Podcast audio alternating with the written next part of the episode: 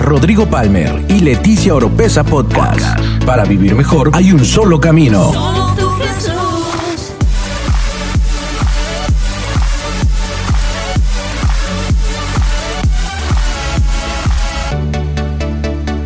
Escucha todas las semanas la clave para tener una mejor vida. Una mejor vida. Uno, denle un fuerte aplauso al Señor en esta noche. Y vamos a tomar nuestros asientos. Sean bienvenidos a NGI.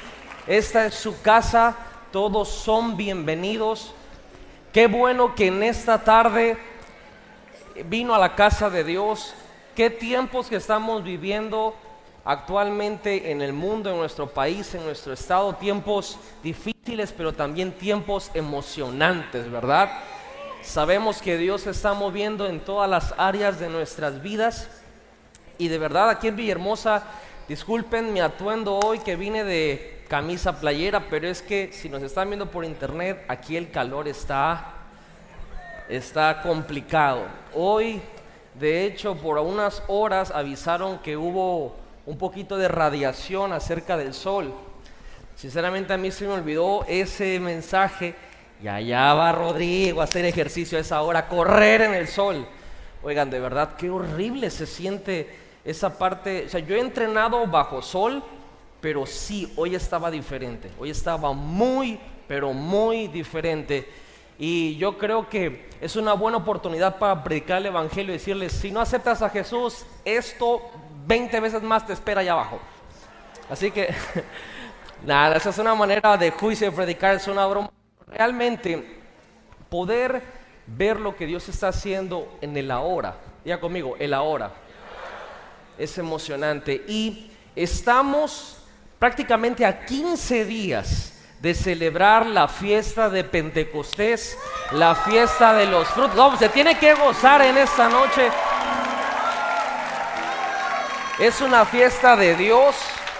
Nuestro Dios le encanta la fiesta, le encanta la pachanga. Es un Dios que dijo, yo voy a poner un cumpleaños por cada una de, de, mis formas y de mis personas. Dios Hijo, Dios Padre, Dios Espíritu Santo. Y en 15 días vamos a celebrar la fiesta de Pentecostés, la fiesta de los frutos, o también para muchos conocidos como la fiesta donde el Espíritu Santo vino a la iglesia, vino al ser humano. Se cumplió la palabra de Joel 2.28 que Él derramaría de su Espíritu sobre toda carne. Así que le decimos al Espíritu Santo siempre que Él es bienvenido a esta casa, es bienvenido a nuestras vidas. Yo quiero decirle, cada vez usted se va a encontrar que por lo, por lo menos aquí en esta casa lo más seguro siempre van a ser los cambios y tratamos siempre de mejorar en todos los aspectos. Aspectos, aspectos perdón, que parecen muy espirituales y aspectos que quizá para muchos no parecen espirituales, pero lo son pero aún con todas las mejoras, podemos eh, quizá mejorar la situación de la alabanza y la adoración y hacer transiciones y esto, pero podamos hacer las transiciones que sea. Si el Espíritu Santo se quiere mover de una manera diferente cuando Él se le antoje, en esta casa Él tiene libertad para hacerlo. Siempre lo hemos creído, siempre lo vamos a practicar, pero no por eso no vamos a dejar de avanzar y de mejorar las cosas o lo poco o lo mucho que Dios nos haya dado. Y estamos en esos días, me encanta porque de esto voy a compartir un poco hoy. Quiero decirles, hoy es una vez, si no la enseñanza más retadora a desarrollar de mi vida, porque es una palabra, eh, una palabra realmente que, eh, que se tiene que hablar y uno dice, ¿y cómo rayos enseño de esto? ¿O de qué cosa? ¿O, de dónde me agarro? Por último, ¿qué invento?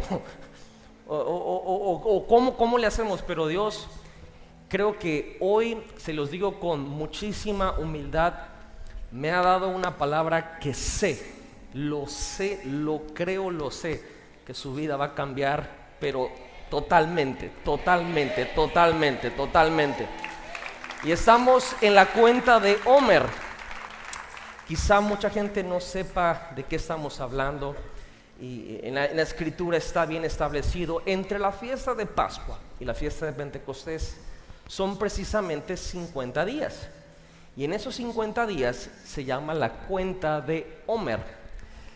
La razón en lo natural de la cuenta de Homer es que esa palabra Homer es una unidad económica o era una porción de dinero, vamos a ponerlo así en términos actuales, que cada quien cada día separaba. Es decir, la cuenta de Homer es que por 50 días tú separabas un Homer cada día. Al terminar los 50 días, te presentabas delante de Dios para darle esos 50 Homeres o los 50 Homer como la ofrenda de los frutos hacia Dios en Pentecostés. Aparte, los primeros frutos, valga la redundancia, que estabas en, que tenía tu cosecha. Y uno se presentaba delante de Dios y obviamente Dios no es hombre, Dios no funciona como nosotros los seres humanos, Dios es Dios y Él no falla su palabra. Y todo lo que uno le da a Dios, Dios lo regresa multiplicado y mejorado, tuneado, asfixiado y toda la onda. Y estamos nosotros, eso era lo práctico, ahora en la parte intangible, en la parte del alma, la mente, la voluntad, las emociones, el espíritu, el carácter, todo. La cuenta de Homer, Dios, Dios, Dios dio instrucciones a su pueblo para que se preparaba. Y en esa preparación, cada semana tenía, vamos a ponerle de esta manera, una temática en cual el pueblo tenía que trabajar con su interior. Es por eso que el jueves pasado, Pastor Carlos comenzó la serie, la colección de enseñanzas de la cuenta de Homer y comenzamos hablando acerca del amor. Qué tan importante. Lo primero que Dios dijo es, necesito que trabajen en el amor. Y creo que hoy más que nunca necesitamos trabajar en eso internamente y, entender lo que la palabra y tremenda enseñanza que dio el pastor Carlos y el domingo también se habló de un, si usted no escuchó la enseñanza el domingo, tiene que conseguirla y escucharla. Se habló de la justicia, de la justicia delante de Dios y cómo Dios eh, hace esa diferenciación, si existe esa palabra, o la diferencia entre la fe y la justicia y cómo se complementan la una a la otra. Enseñanza increíble, tienen que escucharla. Y lo tercero, que es lo que toca el día de hoy, es belleza. ¿Cómo rayos hablas en una iglesia de belleza? ¿Qué tiene que ver la belleza con la cuenta de Homer o la belleza con un mensaje de una iglesia? ¿Cómo te sacas esa? O sea, sinceramente, como predicador le digo, está complicado.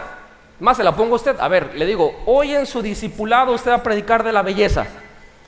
Nada más que agarre un video de YouTube con un influencer y le diga, bueno, aquí te, te maquillas las cejas así, no sé qué cosa. Pero ¿cómo le hablas? ¿O qué es lo que Dios tenía en mente? Más bien, de hablar de ese tema. Créanme, en mis fuerzas le di vueltas, busqué, leí, y le agradezco a Dios ese, la voz de su Espíritu Santo que siempre nos está hablando constantemente. Si usted pone atención, le aseguro que también le habla a usted. Y la semana pasada eh, se le vencieron, bueno, se nos, bueno, a mis dos hijos y a mi esposa se les venció el pasaporte y la visa. Entonces fuimos a, aquí en Villahermosa, no nos daban cita para el pasaporte, tuvimos que ir a Campeche a sacarlo, sacamos la cita de la visa, y nos dijeron, mañana es la cita. Y nosotros vivimos en Villahermosa, obviamente tuvimos que viajar la semana pasada a sacar la visa. Y ahora son no una cita, sino son dos o tres citas. Y hay que esperar allá a ver cuándo te dan la otra y la siguiente. Y así es un, show, ¿verdad? Para poder sacarla.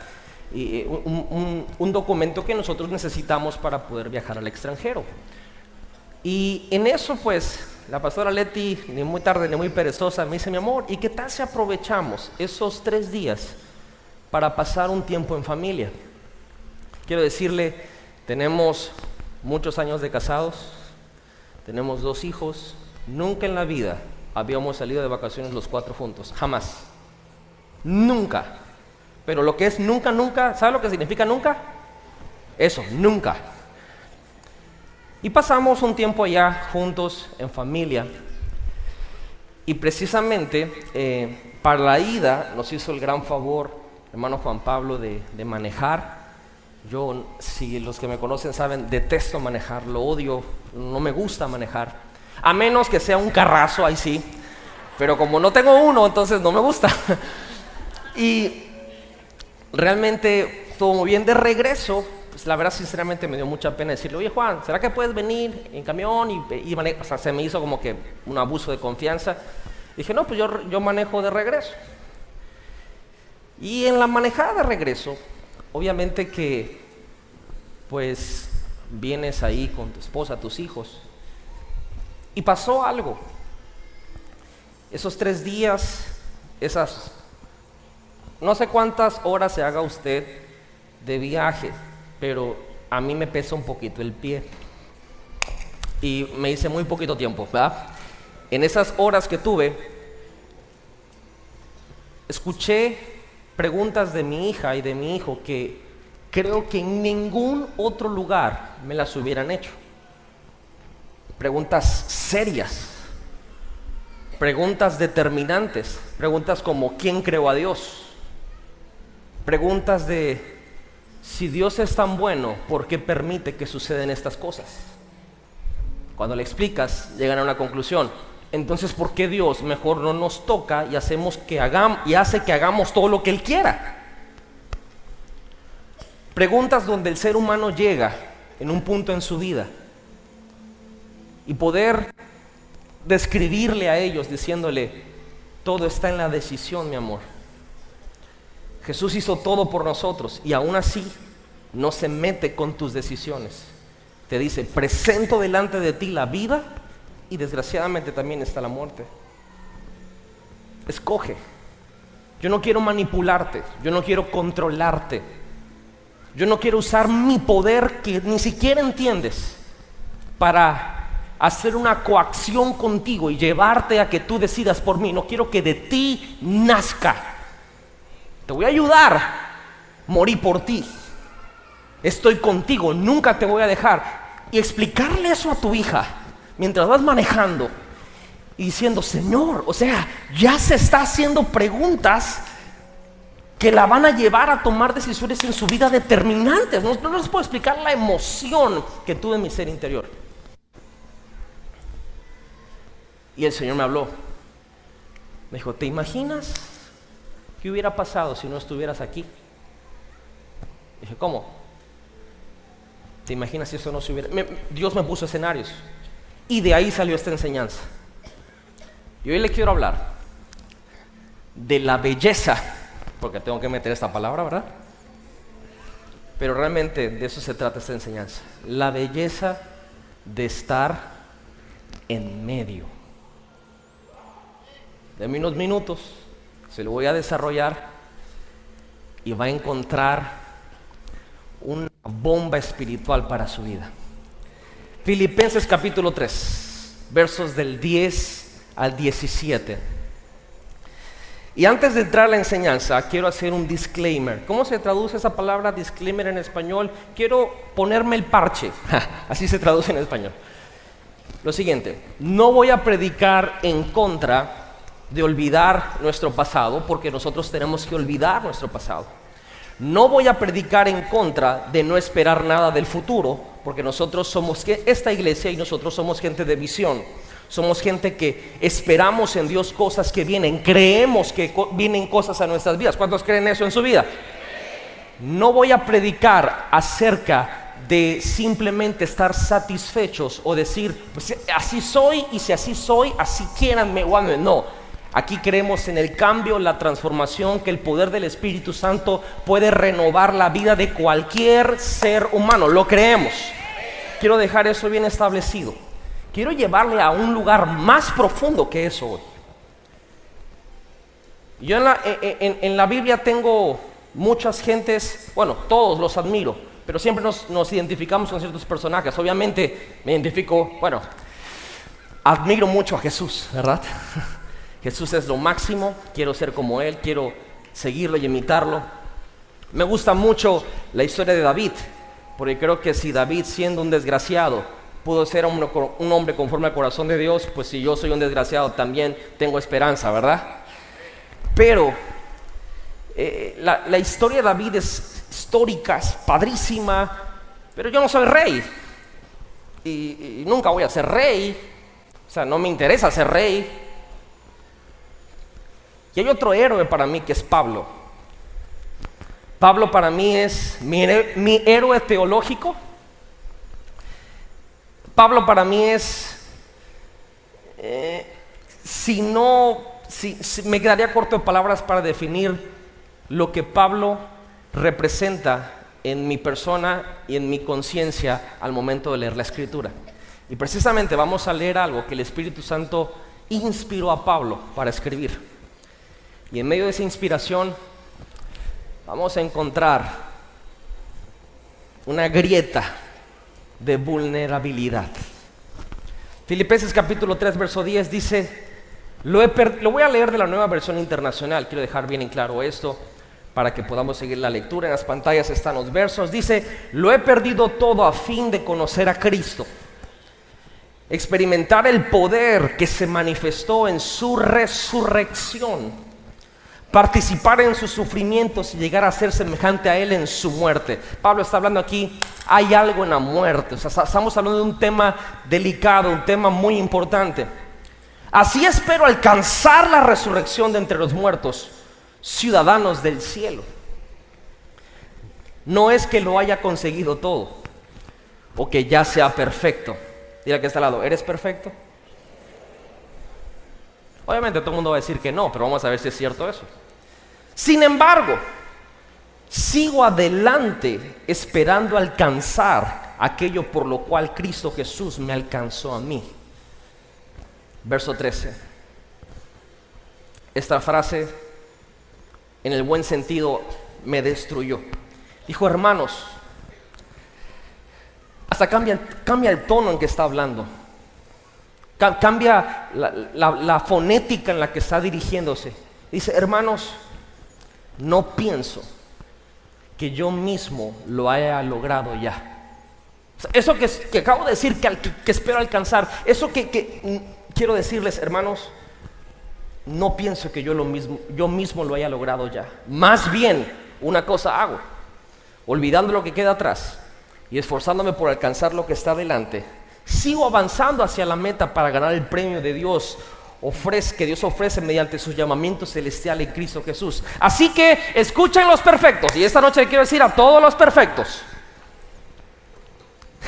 me encanta este verso, todos debemos tener este modo de pensar. Oh my God.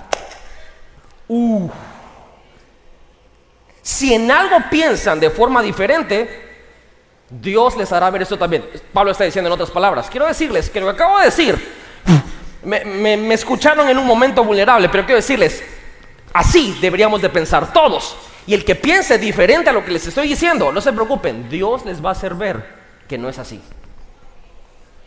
Y sigue diciendo, en todo caso, vivamos de acuerdo a lo que hemos ya alcanzado. Hermanos, sigan todos mi ejemplo. Uf, ¿qué ejemplo? El que está diciendo, vamos a analizarlo ahorita.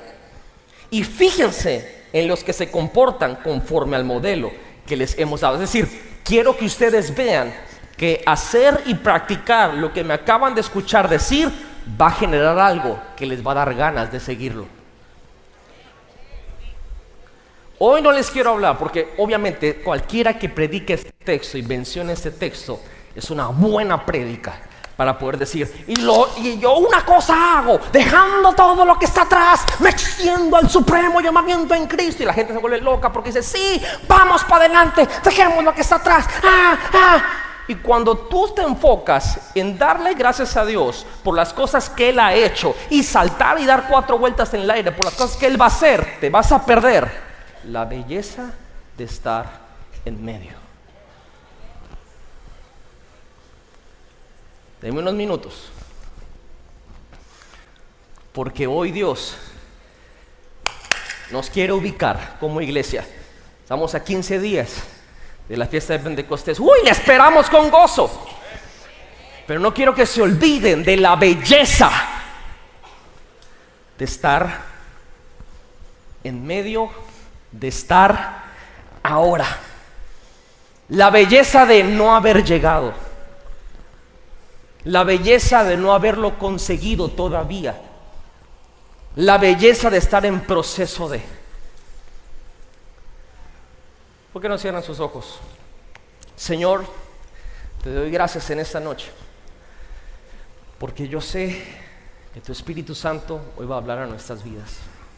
Señor, te bendigo, te doy gracias. Te pido que me des la gracia en esta noche para poder sacar lo que has puesto en mi corazón. Ayúdame, Señor, a esta lengua torpe, articular con palabras correctamente aquello intangible que, que está en mi ser interior, Señor, que sé que si me ha bendecido a mí, va a bendecir a tu iglesia. Te lo pido en el nombre poderoso de Jesús. Y todo NGI grita fuerte. Quiero que lo podamos hacer más fuerte, dice. Den un aplauso a Jesús y al Espíritu Santo en esa noche. Ok, Pablo. Voy a comenzar. Voy a comenzar hablando de Pablo, uno de mis héroes bíblicos. De hecho, si usted se va al verso 3 en adelante, antes de llegar al 10, no lo va a estar en la pantalla, usted lo lee en su casa, hay que leer la Biblia en la casa también. Usted va a encontrar Pablo diciendo, yo, ¿quieren saber de mí? Yo soy israelita, pero no cualquiera, soy del linaje de Benjamín. Eso quiere decir la élite de Israel. Yo, religioso, no, yo era fariseo entre los fariseos. Dentro de la ley irreprensible de la circuncisión, yo fui circuncidado al octavo día. O sea, yo tengo cosas de qué gloriarme de quién era yo antes de Jesús. Perseguidor, yo maté a cristianos. Y los maté no porque me obligaron, los maté porque me nacía matarlos. Porque yo pensaba que estaban haciendo un fraude a la verdadera deidad de Dios. Yo hablo cinco idiomas. Porque Pablo hablaba cinco idiomas. Yo sé lo que es hacer una disertación en un teatro griego y también sé lo que es hablar en un lugar donde ustedes ni siquiera entienden sílabas y palabras. Pablo, hablando de nuestro lado, alguien que fue al cielo. Fue al cielo, literalmente fue al cielo. Y Dios le reveló cosas que dice él, son inefables. O sea, aunque no las diga, no las vamos a entender. Pablo, el que Jesucristo murió por la iglesia y que Él fue el que escribió explicándonos cómo hacer iglesia. Pablo, el que nos dice cómo debe ser las cualidades de un anciano, de un líder de la iglesia. Pablo, el que nos dice qué hacer si alguien se porta mal en la iglesia. Pablo, el que nos habla de la fe. Pablo, el que nos habla de qué fue lo que pasó en la cruz del Calvario. Pablo, alguien que cuando Él hablaba, tenías que ponerle atención.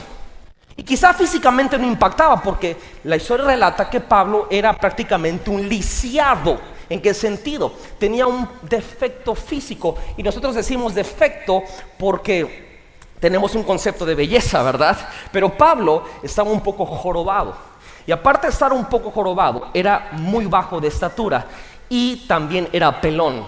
Todos los pelones dicen,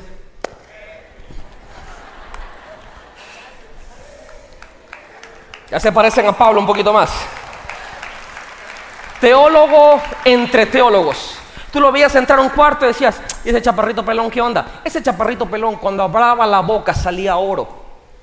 Cuando él abría su mente y te decía cómo él veía su punto de vista, su óptica, su percepción, decías, ¿cómo es posible que yo estoy en el mismo lugar? Vi lo mismo que él vio. Es más, Pablo nunca caminó con Jesús, pero pudo describir a Jesús mejor que los doce apóstoles que caminaron con él. O sea, Pablo es Pablo, diría el Choco. Y este héroe, para mí, tenía la capacidad de mezclarse en cualquier público y llegarles. Pero quiero decirte algo, Dios nos quiere usar universalmente. El problema es que nosotros hoy no solamente nos estamos conformando a una mentalidad local en vez de abrazar una mentalidad global. Es que yo solamente soy de esta línea. ¿Y quién te dijo que Dios no te puso en otra línea? Es que yo no creo en... Eh, eh, no, no importa de qué creas, importa de la, la comisión que Jesús nos mandó a hacer. Es que yo no sé, yo, yo tengo temor. De temor nadie ha vencido. Con fe todo el mundo lo ha logrado. Pablo tenía la habilidad de meterse y hacer eso y se mezclaba entre ellos, pero nunca perdía su esencia. Pablo, el cual diserta diciendo, yo sé lo que es naufragar. Es más, a Pablo lo picó una serpiente y no murió. Solo se la sacudió la serpiente. Y luego el que andaba contra él le dio dos, tres palabras proféticas y cayó muerto. Ese es el tipo de hombre que era Pablo. Podía ver cosas que nosotros no veníamos. podía hablar de cosas que nosotros ni nuestra más grande fantasía pudiéramos haberlo hablado. Pablo, el intelectual. Pablo, el que se encontraba con retos día a día. Uno de esos fue que estaba predicando una vez, se extendió un poquito, toda la noche, dice la Biblia, y uno se le durmió. Se cae del segundo piso del mezanín, se parte la cabeza y se muere. Oye, si a Pablo se le durmieron, a mí no me molesta. El problema es que ese que se cayó del segundo piso y se partió la cabeza en el, suelo, Pablo dice, a mí no se me mueren en mi servicio. Va donde estaba el muchacho y lo resucita. Ese era Pablo.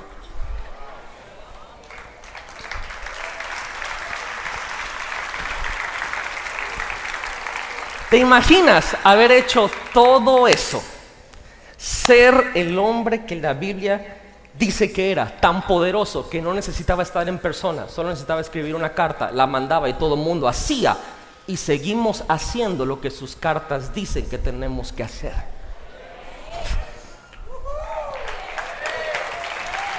Te voy a decir la, diferencia entre Pablo y nosotros. Yo mando las cartas de hoy son el WhatsApp. Yo te mando un WhatsApp y todo el mundo dice enterado. Pablo, si mandara un WhatsApp hoy, todo el mundo se metería arrepentimiento y ayuno. Este hombre, siendo lo que era, la gente regía su vida por sus escritos y por sus palabras, porque sabían que venía de parte de Dios.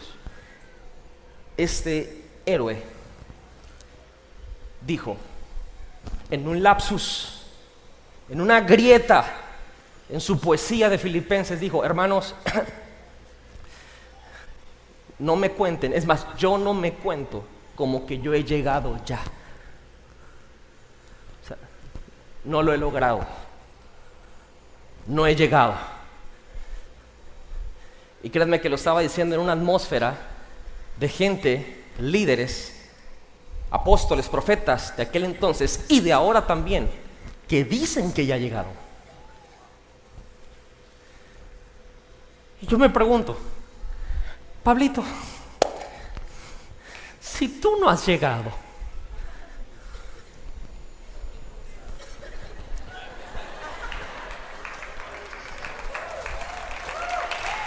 A ver, a ver, Pablo.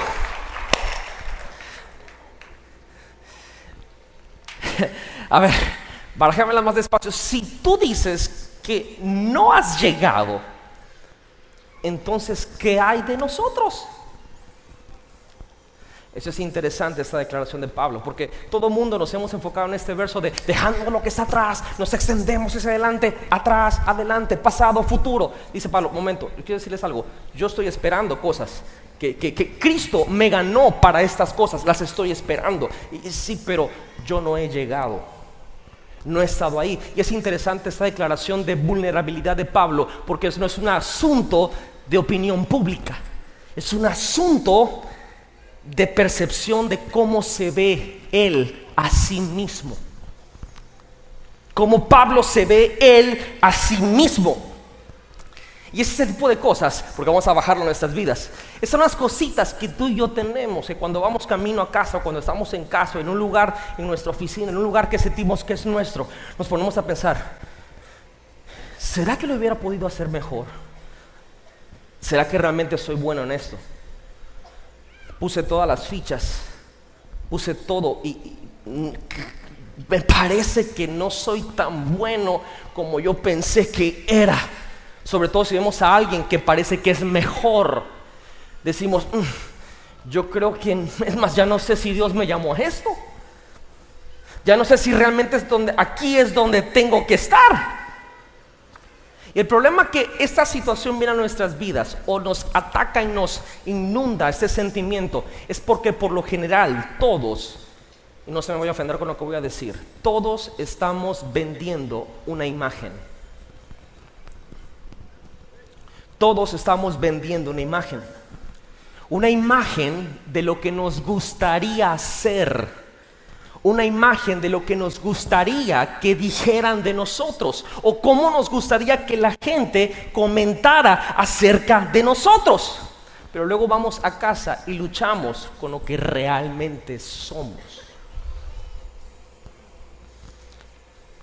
Estamos vendiendo una imagen. Si de alguna manera hoy removiéramos todo lo que todavía o realmente no eres, nos quedaríamos con extensiones de pelo, pestañas postizas, maquillaje, gel, spray, fajas. Y Dios, quién sabe qué cosa hayas comprado en Mercado Libre también para verte mejor.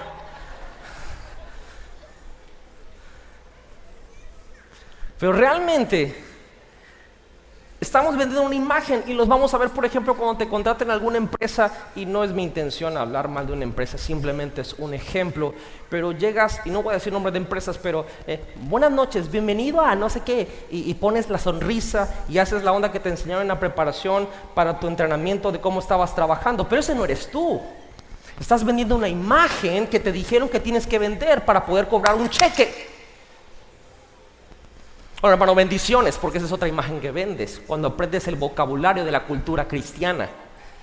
Uy, vamos a entrar aquí. Y ahora quieres vender una imagen de que eres un cristiano. Y eres un cristiano actual. Y piensas que dejar de ser religioso es hacer lo que están haciendo todo el mundo en YouTube. Pero eso no es así. Solamente estás vendiendo otra imagen. O piensas que ser espiritual es decir, no, estás vendiendo una imagen de espiritualidad, pero es más carnal que la carnicería que está aquí a la vuelta. La realidad, y no quiero que, que lo tomemos ofensivamente, todos de alguna manera estamos vendiendo una imagen. Y todavía no somos realmente esas personas. Porque lo más, lo más, importante no es la imagen que estás vendiendo, lo más importante es realmente cómo te ves tú a ti mismo. Y lo pudimos ver en este versículo con Pablo, diciendo, hey, yo no, he llegado. No me cuenten en esa, en esa elite, no me cuenten, yo no he llegado. Uf, y como que recapacita y vuelve a hablar otra vez así como él habla normalmente. Y eso me pasa, o, o yo lo he visto, por ejemplo, en gente con los currículums. ¿Cuántos han leído currículums alguna vez en su vida que tienen la oportunidad de trabajar en recursos humanos o algo así? Hay currículums impresionantes. Y, y trabajó en no sé dónde tantos años y wow, hizo esto, o sea, esta persona cambió el mundo. Pero no hay una persona que realmente llega y diga, ok, yo trabajé en ACM Corporaciones, dando un nombre falso a una empresa, esta empresa no existe, es un ejemplo. Ya tengo que dejar todo bien claro porque luego la gente agarra de todo para criticar, ¿verdad? Trabajé en ACM Corporaciones y trabajé por 20 años y... Pero nadie te va a decir esto. Hice que la empresa se levantara, pero aplasté a 40 personas, le dejé sin trabajo. Hice que las acciones de la empresa se levantaran, pero lo que hice fue un trabajo en equipo, pero yo me llevé el crédito. Nadie te dice eso. Nadie en el currículum es yo hice, yo vi, yo torné, yo ah, ah, ah, ah. Y no es cierto. O algo un poquito más a nuestras vidas son las citas. Las citas en el noviazgo, en las relaciones alguien que le queremos llegar. Ahí te voy a decir, las citas, como estoy casado lo puedo decir esto, ¿verdad? No sirven para nada. ¿Por qué? Porque en las citas llega el representante oficial, pero no llega la persona. En una cita, por lo menos está el concepto de que no puedes llegar oliendo mal. En una cita, por más que te hayas agarrado con tu mamá antes de salir, no vas a llegar así, vas a llegar así. En una cita, no vas a sacar lo peor de ti, aunque lo tengas, porque dices, si ve lo que soy, no va a querer andar conmigo y se me está quedando el barco, el avión, el tren y todo. Realmente las citas, yo les llamo sorpresa.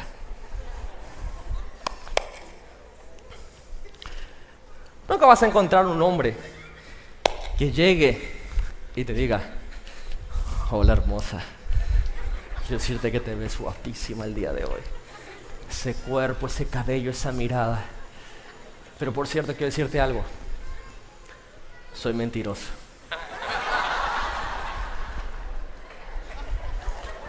Quiero decirte que vengo de una familia disfuncional con un trasfondo de locura y cuando menos te lo esperes voy a agarrar un cuchillo y te voy a intentar matar. Oye, pero qué rico hueles, ¿eh? Tú no te vas a encontrar eso. Que la gente vende una imagen de ellos mismos que quiere que la gente cache, pero no es lo que son. Y hacemos eso porque no queremos ser vulnerables. Y si toman notas, apunta esa palabra. Por lo general nos presentamos de que, ay, hola, ¿cómo estás? Mucho gusto. Mi nombre es, el nombre que sea, luego digo un nombre, la gente se ofende. Soy aspirina. Aspirina, ¿qué vas a pedir? Ah, la mitad de una ensalada porque no tengo hambre. No es cierto, te comes 20 de suadero, pero en la cita tú quieres comer la mitad de una ensalada para que el tipo piense que vas a ser delgada toda la vida. Te digo algo, espera que te cases y espera que le dé tres vueltas la cabeza como el exorcista y empiece a romper cosas en la casa y hacer berrinches y tragar hasta dejarte en bancarrota. Entonces vas a conocer a la verdadera persona. No queremos decir o, o mostrar quién somos porque no queremos ser vulnerables. Pablo aquí habla de un momento de vulnerabilidad y le está diciendo a la gente que lo admira, a la gente que le mata un pavo, como decimos aquí en México, le está diciendo, hey, yo no he llegado. Uf, la mayoría de nosotros nos iríamos de la iglesia al escuchar a nuestro pastor decir eso. Que por cierto les digo, yo no he llegado. Oh, no, pues como que el pastor no ha llegado. ¿De qué se trata esto? No solamente vendemos imágenes, queremos que otras personas sean lo que nosotros no podemos ser. Y hagan lo que nosotros jamás haríamos por voluntad propia. No sé si alguien en esta... Están muy callados en esta noche.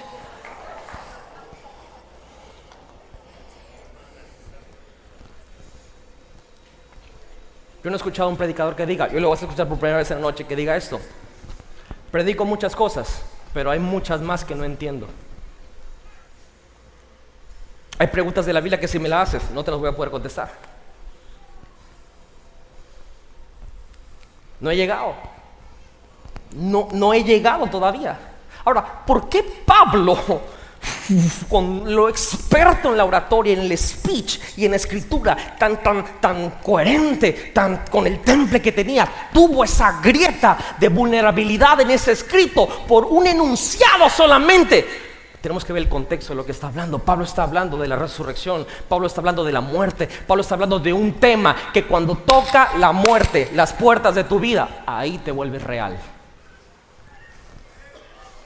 Mientras más cerca de la muerte estás, más real te vuelves.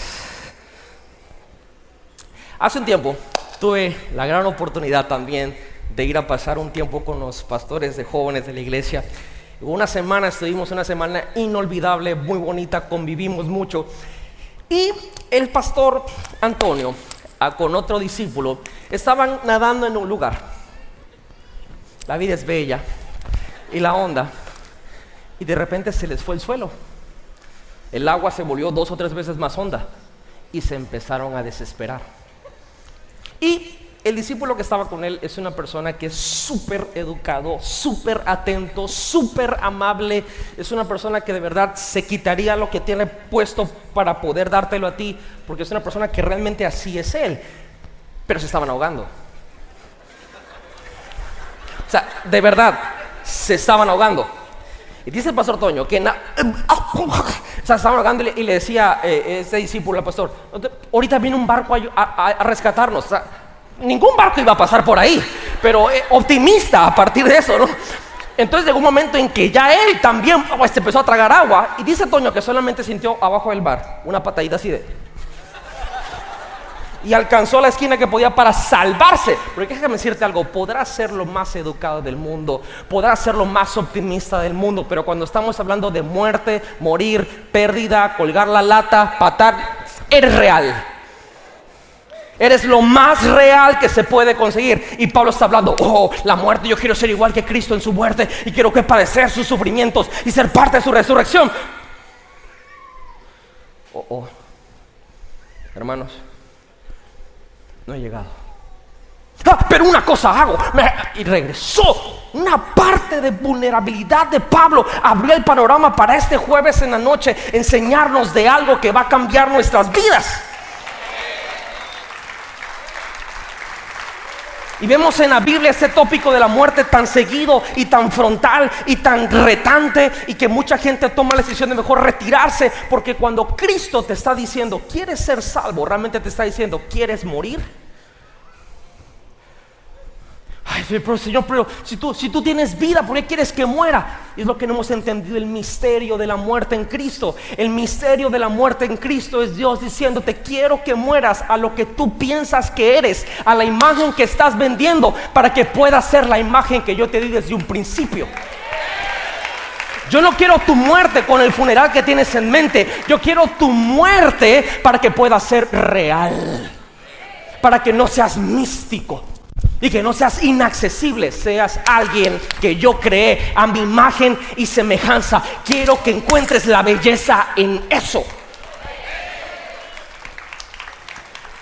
Y al momento de poder entrar en este pequeño espacio que la palabra nos da, tenemos que llegar y tenemos que preguntarnos, entonces, ¿por qué tenemos tanto miedo a ser vulnerables? ¿Por qué? Quizás puede ser por un pasado triste. Quizá puede ser porque ese pasado llevamos tanta tristeza que nos enseñó a ser maestros del disfraz. Nos enseñó a ser alguien que no somos, o a proyectarlo al menos, porque no hemos llegado. Quizá es el espíritu del temor al rechazo. Quizá no queremos ser vulnerables porque tenemos miedo y temor de que si enseñamos lo que realmente somos, no nos van a amar. No les vamos a gustar a las personas y nosotros queremos gustarle a la gente. Queremos caerles bien. Queremos que nos den like y que se tomen selfies con nosotros. Tenemos miedo a que nos rechacen. Lo predicamos, pero no hemos llegado. ¿Sabes la presión enorme que es enseñar algo que no has dominado? Predicar algo que te cuesta vivir. ¿Sabes lo que es ayudar a otras personas en sus problemas y que se solucionen los problemas y luego llegar a tu casa y no saber qué rayo vas a hacer con tu vida? Yo sé que no hay amenes, pero tu espíritu está, me está diciendo así.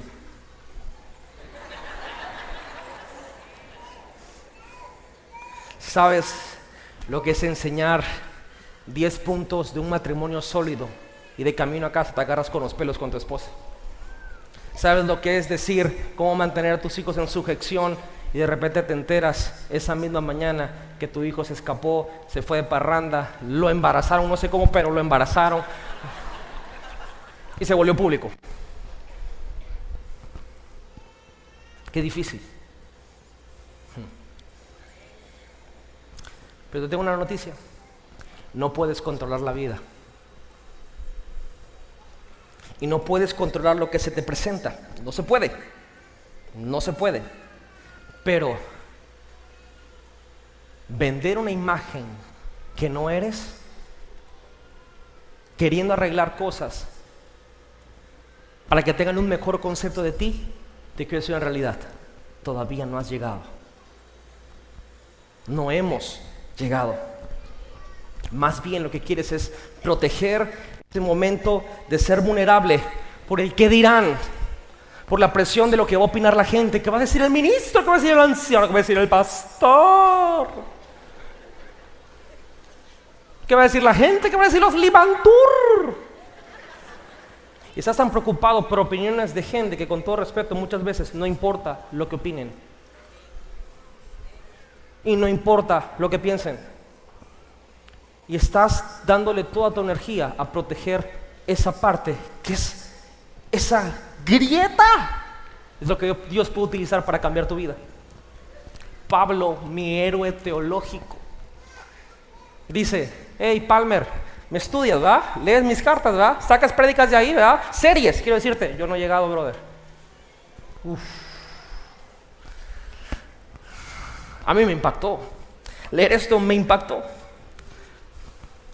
¿Cómo es posible que muchas veces solamente hablamos de olvidar el pasado, de extendernos ese supremo llamamiento y no darse cuenta de esta joya y esa perla escritural, espiritual que Pablo nos está dejando, esa vulnerabilidad de este lisiado de Tarso, que está diciendo, no he llegado, pero me dejarías ayudarte.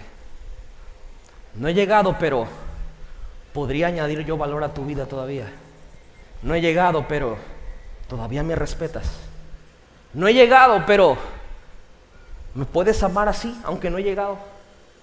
No he llegado, pero podría todavía enseñarte algo que aún tú todavía no sabes.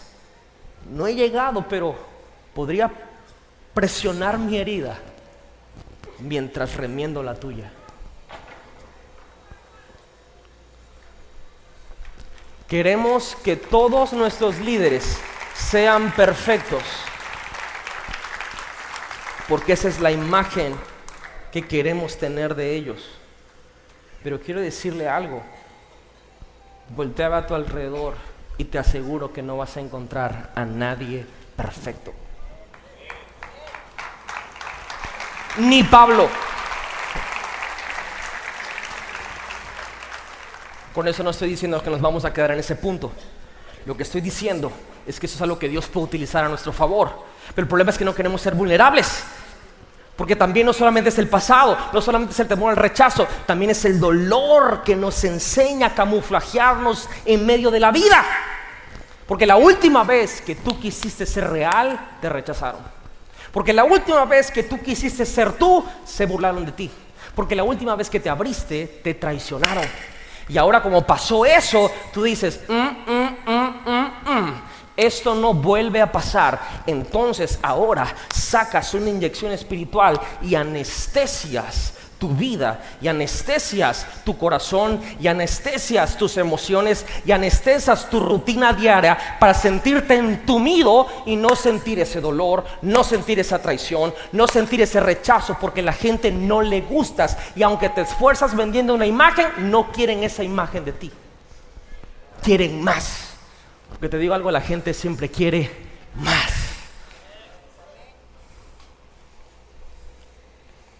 Alguien está recibiendo algo. Y empiezas a llenar tu vida con indulgencias, tratando de llenar un vacío. Porque resulta que ahora lo que construiste para tu protección se convirtió en tu cárcel.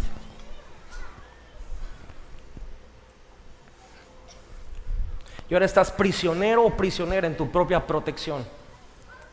Y ahora nadie puede accesar, pero tú tampoco puedes salir.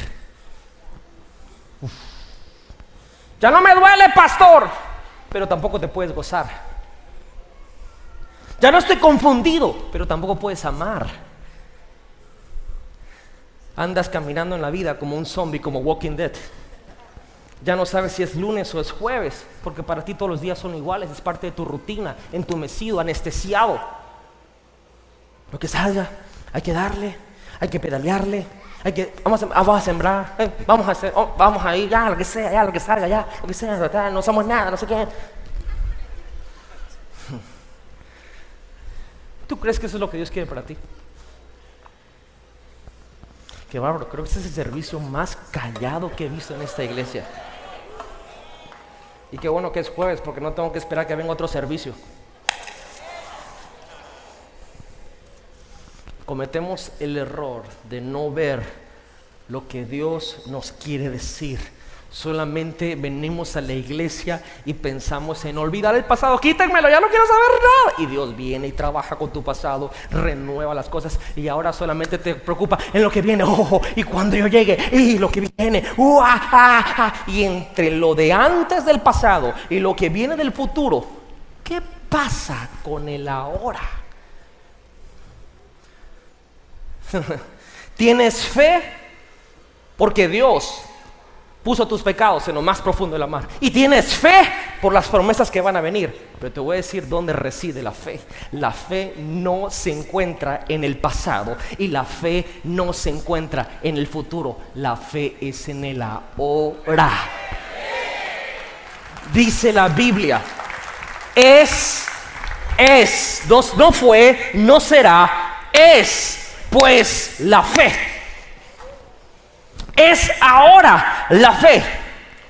Lo que tú quieras olvidar, ok, Dios, pero mismo Dios dice, no traigas a memoria las cosas pasadas ni las cosas que sucedieron, porque aquí yo no haré, yo hago cosa nueva ahora.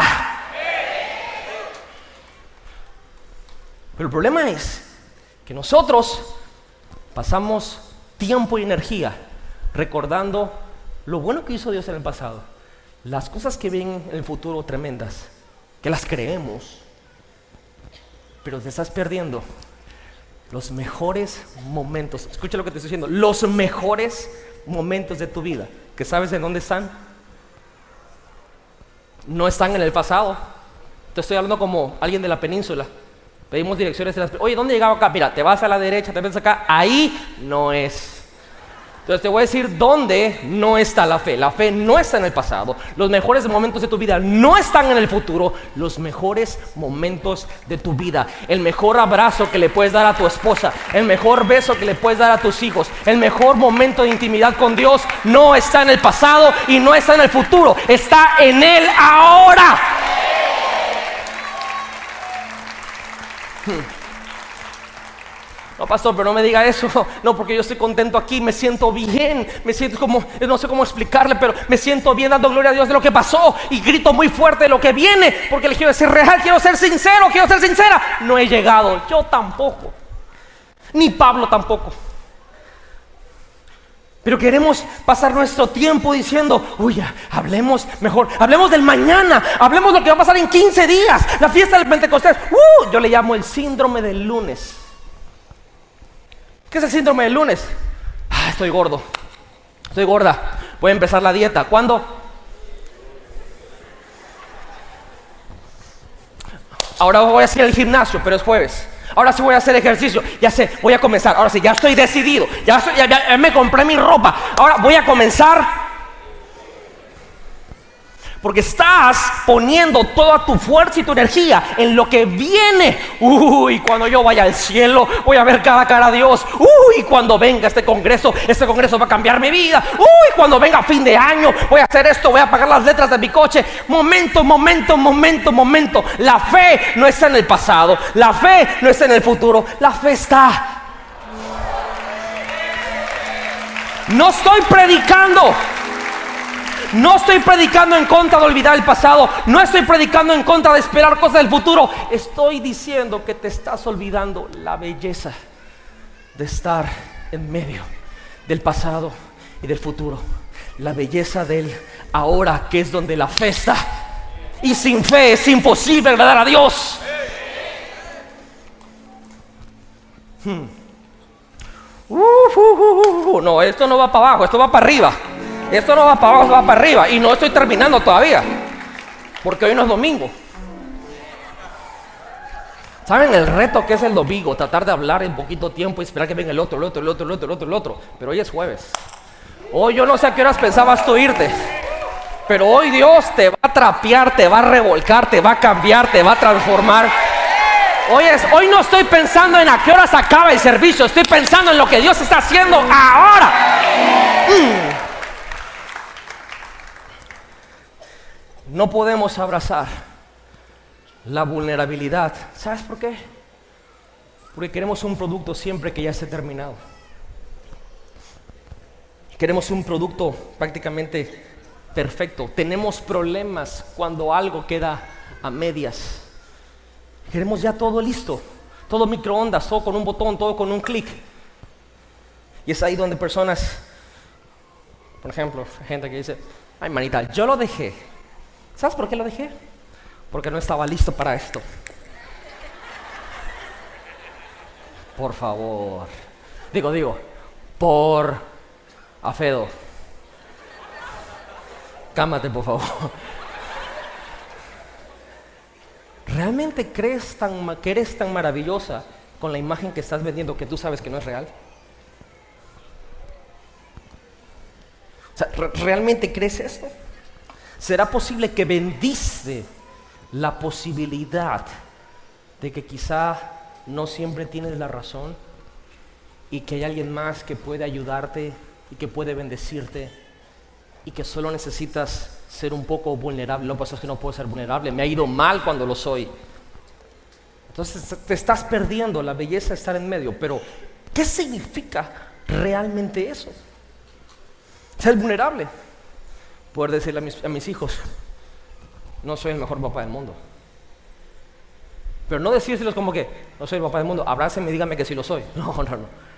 No soy. Decirle a mi esposa, sé que te he quedado debiendo muchas cosas. No soy el mejor esposo del mundo. Voy hacia allá, pero no he llegado. Decirle a la iglesia, no soy el mejor pastor del mundo. Muchas veces quizás vas a necesitar hablar conmigo y ni siquiera estoy en la ciudad.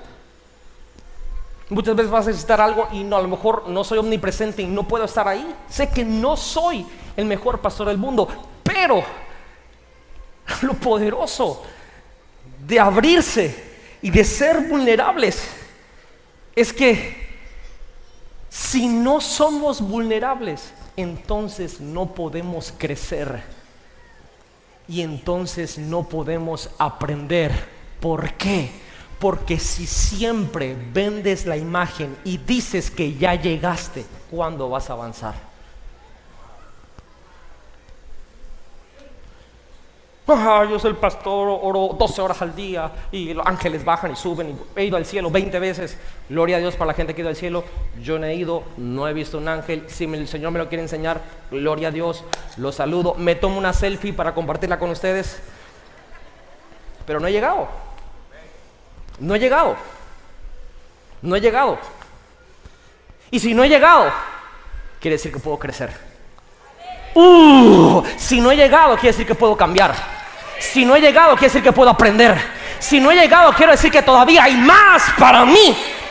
Si no he llegado y no grito a los cuatro vientos que soy la ley y que por favor síganme y todo mundo porque miren lo que hago y nadie es como yo y qué bonito soy, qué hermoso soy, como me quiero y que nadie predica como yo y que nadie ora como yo y que la presencia de Dios cae cuando yo predico. Si yo digo que yo ya llegué, entonces ahí me quedé y ahí me estanqué. Pero si puedo ser vulnerable y puedo decir, hey, yo no lo sé todo, no soy el mejor en esto, de hecho no soy el mejor en nada. El otro día le dije a mi esposa, porque quiero decir que eso se viene cocinando, tiene mucho tiempo. Créeme que para poder venir y enseñarles algo tiene meses, sino que años que Dios lo viene tratando conmigo. En voz me diciendo, mi amor, ¿qué soy? Lo te dije, te voy a decir una cosa, Leti, yo soy un mediocre. Me dijo, no te digas así. Porque obviamente se escucha muy... Y entonces dije, no, espérate, lo, estoy expresando mal. Entonces ya platicamos la onda, pero realmente lo que le estaba hablando a ella es de lo que estoy compartiendo ahorita. Diciéndole, eh, yo no he llegado. No he llegado. Y eso es hermoso. Esa es la belleza de estar en medio. Que puedo tener fe en el ahora. Que puedo tener fe para más. Que puedo tener fe en lo que Dios está haciendo en el tiempo presente. Y no hay espacio para que yo me estanque. Dile que está al lado, boom. Ah, pero, pero, así, boom. Si tú te convenciste que estás en lo correcto y que solo tú tienes la razón y que todo el mundo está equivocado, te perdiste. Te perdiste y te perdiste la oportunidad de aprender las lecciones de la vida más hermosas que Dios te quiere enseñar. El problema es que si solamente estás en el pasado, uy, ¿te acuerdas en el 2009? Uy, el 2009 estuvo tremendo. El 2007, uy, la quíntuple bendición, cuatro, quinto, sextuple, uy, tremendo. ¿Te acuerdas el, el sobrenatural de abril? El sobrenatural de abril, uy, eso ya es pasado. Eso ya es pasado. Uy, cuando venga el otro año, eso es futuro. Hoy es jueves, 9.20 de la noche, y Dios está aquí. ¿Vas a aprovechar este momento? ¿O vas a ver a qué horas te tienes que ir? ¿Qué es lo que vas a hacer mañana? ¿O vas a pensar en lo que hiciste ayer y lo que hiciste hoy en la mañana? Porque quiero decirte, Dios quiere trabajar contigo ahorita.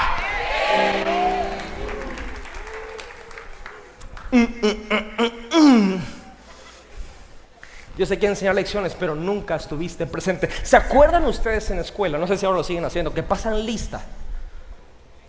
¿Se acuerdan? ¿A cuántos le pasaron lista en la escuela? Digo, voy a agarrar los polivoces. Va. Juan Domínguez, todo el mundo decía, presente. Merari Serino, Antonio Bravata, José Pablo Bajenes, Así decíamos, ¿no? Iba en un orden alfabético, empezaban con los de la A. Si te apellidabas algo de la Z, ya sabías que eres el último, ¿va? O si te llamabas Abel, estabas listo, es el primero de la lista. La A y la B, o sea, estabas listo. O Aarón, peor, doble A, estabas listo. Primero entregar la tarea, no te puedes dar copia, etcétera, etcétera. La onda en la escuela es que había un sistema. Y eso tomaban lista y tú respondías qué? ¿Cómo respondías? La maestra te estaba viendo. Pero la onda de pasar lista, ah, aquí está. No, quiero que estés consciente que estás aquí. No, yo te veo, te veo, pero quiero que tú también sepas que estás aquí. Juan Domínguez, presente, ah, presente, presente. El problema es que si tú faltabas tres veces, no te daban derecho a... Ay, mejor. Que esas cosas son del diablo como andar presentando examen. Ah, el problema del examen es que el examen era una prueba, era una evaluación. Y con esa evaluación se determinaba si eras promovido a un año mayor. El problema con los cristianos el día de hoy, todos nosotros, es que vivimos en el pasado o vivimos en el futuro. Y cuando Dios dice, voy a trabajar, nunca podemos decir presente. Y tienes 20 faltas, por eso no tienes derecho a pruebas. Pastor, pero yo no quiero pruebas, no hemos entendido. La prueba es lo que te va a dar la promoción para ir más arriba.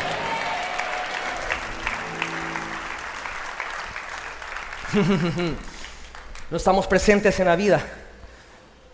Pastor, ese ejemplo muy infantil. Te sorprendería ver que muchos esposos llegan a casa en la noche, pero no están presentes.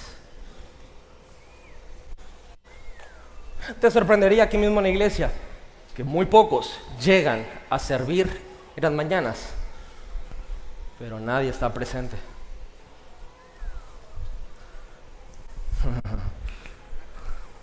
Otra vez se cayeron los amenes.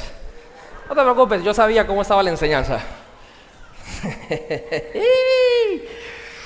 Hay gente que vive contigo, come contigo, tiene relaciones sexuales contigo, pero no están presentes.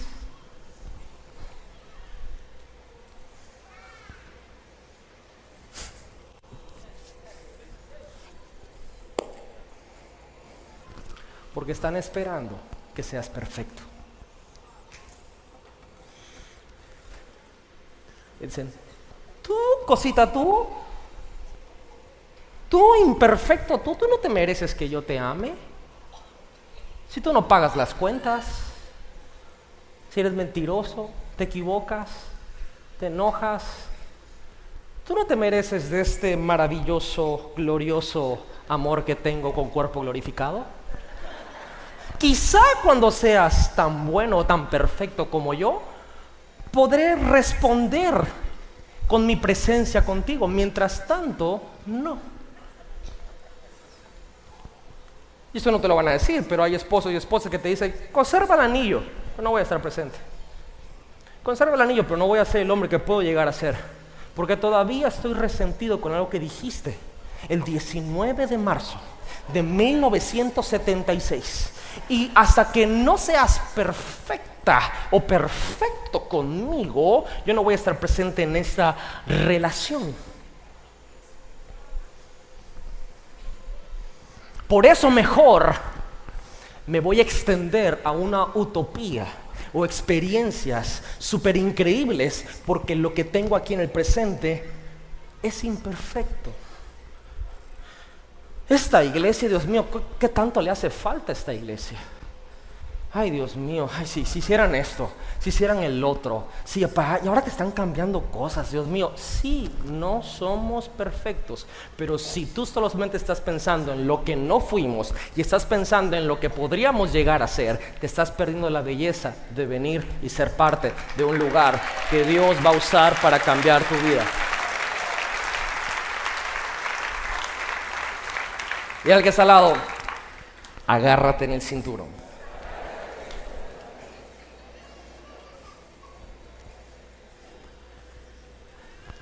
Si es más fácil extenderse hacia el futuro porque la situación no está bien. Y Pablo nos dice que él no ha llegado. Y hoy la palabra nos está enseñando que la onda no está en el pasado. La onda no está en el futuro, está en medio ¿Qué sucede en medio?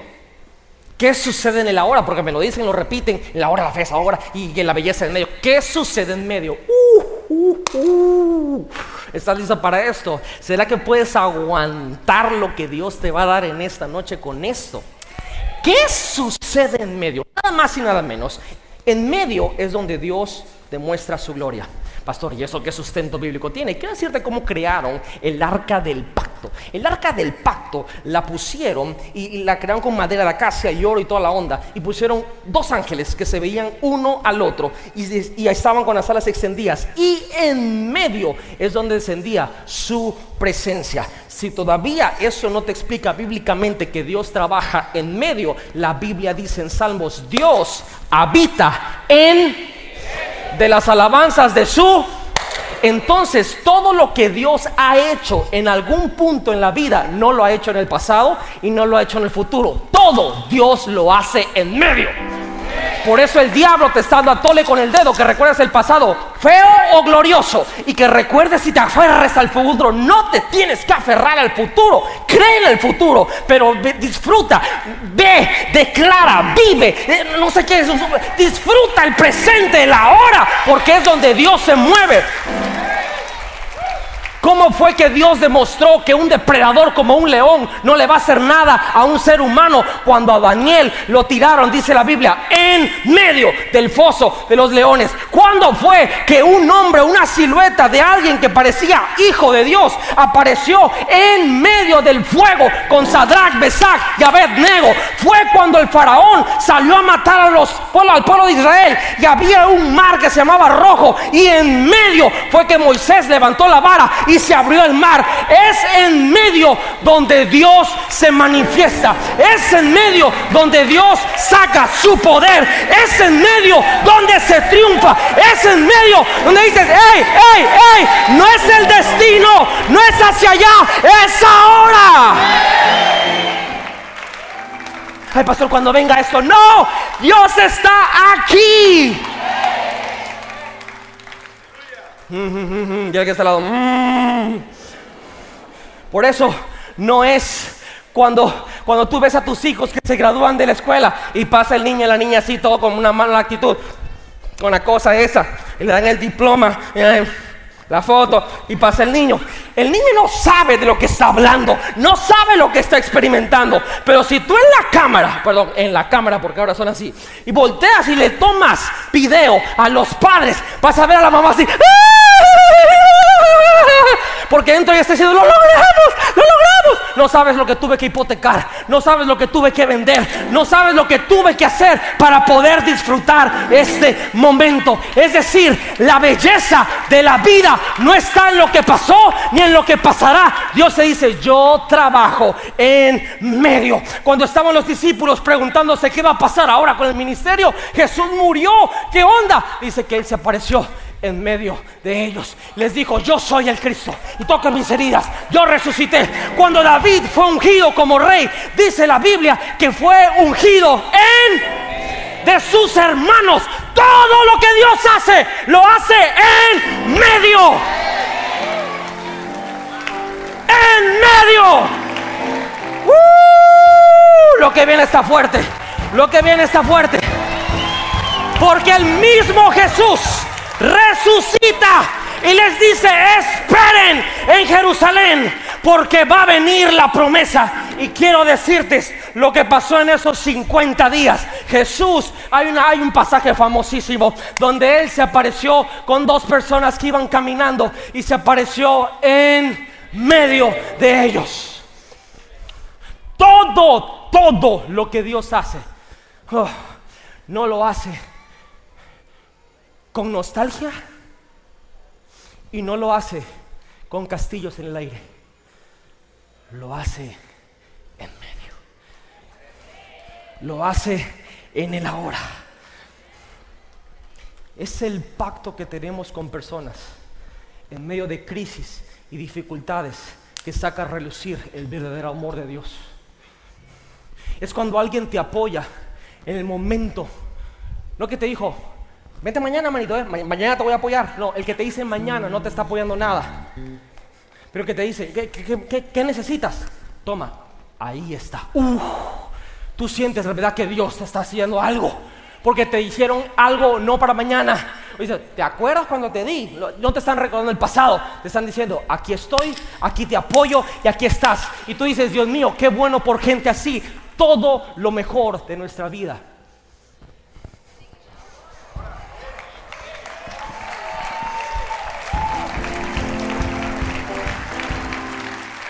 ¿Por qué esperar que el domingo sea un servicio poderoso si es hoy jueves?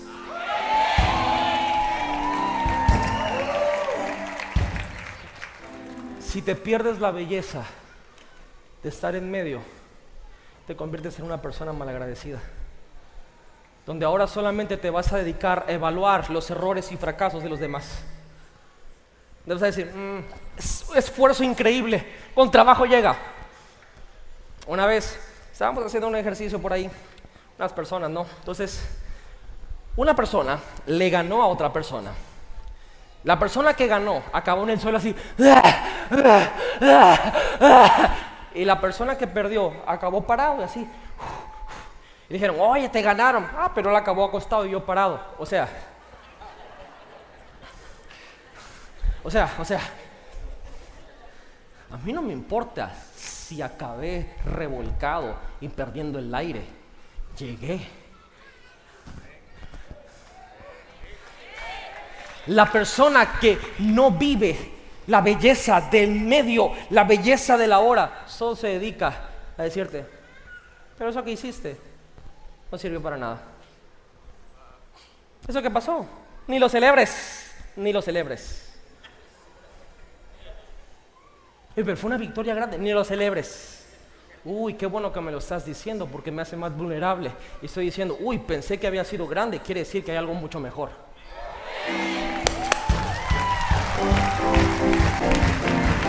Si no eres vulnerable no vas a poder crecer en la vida. Si no eres vulnerable no vas a poder avanzar en lo que Dios tiene para tu vida. Qué hermoso es no saberlo todo. Qué hermoso es no tener las respuestas. Qué hermoso es alguien me decía, pastor, por favor, respóndame, ¿qué pasó con eso? ¿Por qué mi papá? ¿Por qué mi papá? Y decirle, no lo sé, pero aquí estoy. No tengo la respuesta, pero en lo que venga, mucha gente puede estar, prometerte estar contigo. Yo no te digo en lo que venga, yo te digo ahorita, aquí estoy. Qué hermoso es la belleza del ahora. El pasado no me define y el futuro no me va a definir seguramente. Me define la decisión que tomo.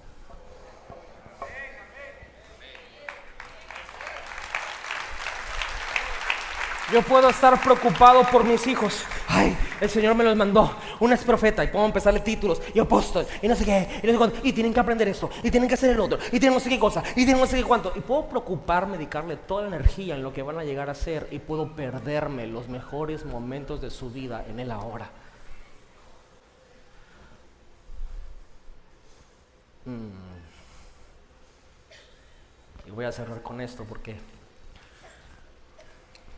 a lo mejor creen que eso es una base bíblica. Pero no sé si recuerdan esa historia. ¿Conocen a alguien que se llama Jesús en la Biblia? ¿Sí lo conocen? Por ahí sale.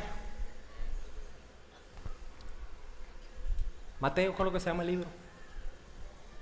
Por ahí del capítulo Búsquenlo. Dice que Jesús estaba hablando y en lo que hablaba vino un jefe de la sinagoga. La Biblia lo identifica con el nombre de Jairo. Jesús estaba diciendo, estaba malmatando a los religiosos. Le estaba dando una cátedra de lo que es el reino. Llega Jairo, Jesús, Jesús, Jesús. ¿Qué pasó, Jairo? ¿Qué pasó? Tranquilo, Jairo, ¿qué pasó? Mi hija, mi hija, mi hija está muy enferma. Está muy enferma, los doctores no pueden hacer nada. Por favor, ven a mi casa, sánala. Tranquilo, Jairo. Yo iré a tu casa. Y dice la Biblia que todo el entourage, ¿cómo se dice eso? Todo la toda la bola de gente que estaba alrededor de Jesús. Empezó a caminar Jesús. Me imagino que a Jesús todo el mundo lo veía caminando como en cámara lenta, así, ¿no? Tin, tin, tin, tin, tin, tin. Pregunta, ¿a dónde iban? A la casa de Jairo, ¿ah? ¿A qué iba Jesús? A sanar a una niña que estaba muy enferma, ¿ah? La Biblia dice que la multitud se agolpaba, lo presionaba. Y Jairo, yo me imagino, ¿qué harías si tu hija se está muriendo y aquí está el hombre que puede sanarla? ¿Qué harías? Tú tiras codazos, patadas, mordidas y mentadas de madre al que se te ponga enfrente. Y lo más seguro es agarrarías a Jesús y lo jalarías o contratarías unos guarros que te abrieran camino. Y ahí va Jairo. Jesús caminando y de repente, ¡pum! Jesús dijo, hey, alguien me tocó. ¿Qué? Alguien me tocó. ¿Por qué? Porque poder salió de mí. Oye Jesús, todo mundo te está tocando. O sea, te mega ultrapasaron a la pesa y tú estás diciendo que alguien te tocó. No entiendes. Virtud salió de mí. Momento, Jairo. Oye Jesús, a mí no me importa quién te tocó. Mi hija se está muriendo. No me importa lo que puede pasar. Voy a vivir este momento. Y ahí venía esa mujer. Ahí está, Te voy a decir cuál es el. Te voy a decir el producto que sale de la mentalidad de yo olvido lo que está en el pasado y me extiendo hasta el futuro sin vivir la belleza de la hora. Todos queremos que Jesús nos toque. Pero el que vive la belleza de la hora no espera que Jesús lo toque. Ellos tocan a Jesús. Y cuando esa mujer tocó a Jesús, poder salió virtud salió. Jesús no la estaba buscando para sanarla, Jesús estaba buscando a otra niña. Pero esta mujer vive la hora. ¿Sabes cuál fue la respuesta de Jesús? Tú, porque fue en la hora. Esa mujer dijo, eh, eh va religioso, él tiene conectes, él tiene palancas. Y dice que la mujer dijo, eh, por 15 años he intentado todo, dejando el pasado, que no sé qué cosa, no sé qué cuánto. Pero ella dijo, si tan solo tocare el rostro, perdón, el manto de ese Mesías, de ese rabí, voy a ser sanada. Y ahí se queda mucha gente. Si tan solo fuera no sé dónde, si tan solo viniera diciembre, si tan solo ganara no sé quién, si tan solo no sé qué cuánto. La mujer dijo, momento, huelo mal, porque antes no existían los productos que hoy existen. 15 años con un flujo de sangre, la sangre apesta. Ellas más si la sorprendían, la mataban, se jugó la vida, se jugó la vida en él ahora. No en el futuro, en él ahora. La belleza de la hora es vida o es muerte, te lo aseguro. Pero sabes que vale la pena. Porque esa mujer no sé cómo llegó. Yo no sé el olor, Dios mío. Disculpen las mujeres, no quiero faltarles al respeto en ninguna manera porque es algo tan natural el ciclo menstrual de una mujer, pero un flujo de sangre es demasiada sangre y ustedes hermanitas mejor que nosotros los hombres saben que pues no es muy agradable. Esa mujer se extendió, tocó el manto y recibió el milagro. Y Jesús se dio cuenta, porque Jesús pensamos que estaba pensando en la hija de Jairo, pero Jesús estaba pensando en cada paso que daba. Estaba pensando, yo soy el Hijo de Dios. La presencia caía en medio del tabernáculo. Yo habito en medio de, las alabanzas de mi pueblo. Yo estuve en medio del foso de los leones. Uy, con esos tres chicos, mis favoritos, Sadrach, Mesaya y Abednego, me aparecí en medio del fuego cuando Israel iba a ser masacrado, me apareció en medio del mar y lo abrí. Cada paso que yo doy, algo puede pasar. Por eso, aunque muchos están circunstancialmente golpeándome porque van hacia allá, yo estoy consciente de quién está en el ahora. Y solamente una mujer lo estuvo. Recibió el milagro. Y Jesús paró, paró, paró la ida con un hombre con contactos poderoso, palanca, con dinero y la onda por allá, porque dijo, a mí no me interesa lo que viene, a mí me interesa lo que está ahorita. Creo que hoy tenemos que ser como esa mujer apestosa. Tenemos que ser apestosos con Jesús y decir, Señor, a cómo estoy. No quiero vender ninguna imagen. No quiero ponerme nada de que yo soy esto y el otro. La belleza real está en lo que tú dices que yo soy, no lo que seré, en lo que yo soy. Y por eso no voy a esperar que tú me toques. Yo te voy a tocar a ti. Mi amor, ayúdame por favor, si estás por acá, ayúdame por favor. Tú escuchas. Si tan solo pudiéramos ver la belleza de la hora. ¿Cuál es el propósito de esta cuenta de Homer? Trabajar con nosotros.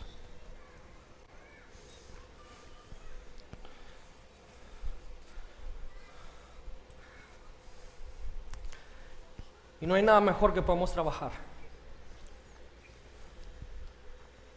que decir, Señor, yo no sé qué planes tengas para mí. Sé que tu palabra dice que son de bien y no de mal. Ni siquiera puedo decir de qué tantas cosas me has salvado. Porque quizás yo me he dado cuenta de unas. Pero lo más seguro es que me has salvado de miles más que ni siquiera me he fijado. Pero una cosa sí puedo hacer. Y es decir, presente. Ahora. No puedo saber lo que vendrá, no puedo controlar eso. Pero lo que sí puedo hacer es hacerme un paso en medio de los que sean y no esperar que tú vengas a mí. Yo voy a ti. Si tu vida realmente quieres que cambie, que crezca, se transforme, vaya a otro nivel con este vocabulario que tenemos de iglesia, otra dimensión quizás para muchos. No se trata de lo que va a pasar, se trata de ahorita. Cinco para las diez. ¿Vas a tocar a Jesús?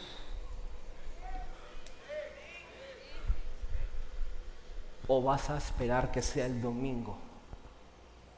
Porque el domingo es el día del Señor. Y ahí la unción está más fuerte. ¿Vas a empezar a orar el lunes o vas a empezar a orar llegando a tu casa? ¿Vas a cambiar cuando hables con no sé quién o vas a cambiar ahora? La belleza de estar en medio de la hora es lo que Dios intentó para nosotros. El pecado hizo el rompimiento, pero Jesús vino y restauró eso. Y no, tengo el tiempo para decir de todas las partes en la vida de Jesús donde Él se, se enfocó en el ahora, en lo que iba a pasar. La única vez que Él dijo, Padre, si es posible que pase de mí esta copa, ah, ah, se haga tu voluntad. la única. Dios quiere trabajar contigo ahorita. Ahora. ¿Mañana lo va a hacer? No lo sé. Lo más seguro es que sí. Pero no quiero vivir en el mañana. Quiero vivir. Tengo visión bastante. Espero cosas grandes bastante. Pero mi energía está en el ahora. Eso es lo que el maestro de maestros me enseña. Y si él le pone tanta atención a la hora, ahora quiero tocarlo. ¿Cuántas veces le cantamos al Señor, Señor, tócame? Qué hermoso que el Señor nos pueda tocar. Señor, ven. Más, para todos aquellos que tienen conflicto con eso, Apocalipsis, las últimas palabras de la Biblia, dice que la novia tiene que decir ven. Si tienes un conflicto espiritual con las canciones que dicen ven, ámame y no sé qué cosa, entonces tienes un problema con la Biblia. Porque la Biblia nos manda a que cantemos y oremos, ven, tócame y todo eso. ¿Ok? Pero ¿qué tal si Jesús puede tocarme, pero yo lo toco primero? ¿Qué tal si puedo demostrarle el hambre tan desesperada que tengo por Él? ¿Qué tal si puedo ponerme vulnerable como esa mujer? Aunque olía feo, aunque arriesgó su vida. Más, vulnerabilidad que eso no hay. No hay un momento en el mes de una mujer que se sienta más vulnerable que es un ciclo menstrual. Se andan checando que no se manchen. Van al baño 20 veces. No sé qué, no sé cuánto. Su humor es muy diferente. Consejo de la hora. Tírale un pedacito de chocolate y sal corriendo. Más vulnerable que eso no se puede. Si la sorprendían, la apedreaban. Pero ella dijo, como dijo, dijo la tribu de Timbiriche, si no es ahora será mañana. Y yo no vivo ahí. Voy ahorita. Denme chance. Denme chance. Denme chance. ¿A qué huele? ¿A qué huele? ¿A qué huele? Híjole, ya me están cachando. Si me agarran me van a matar. Me van a pelear. Si tan solo tocare, me estoy moviendo en fe, en el ahora. Esa es la última que me juego. Ya no tengo dinero para pagar doctores. Ya no tengo dinero para nada. Solo necesito... ¡Oh! ¿Quién me tocó? ¡Qué alivio! Oh, oh. Todo el mundo viene a la muchacha. Esta huele feo. Huele que tiene flujo de sangre. Sí, pero yo avalo que está sana porque poder salió de mí.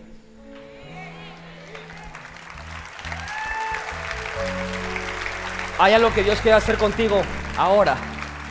Si tan solo tú lo puedes tocar, iglesia, será que en esta noche, a esta hora, que tú te puedes ir, pero puedes decidir decir, Señor, yo te voy a tocar a ti. No me voy a perder la belleza de la hora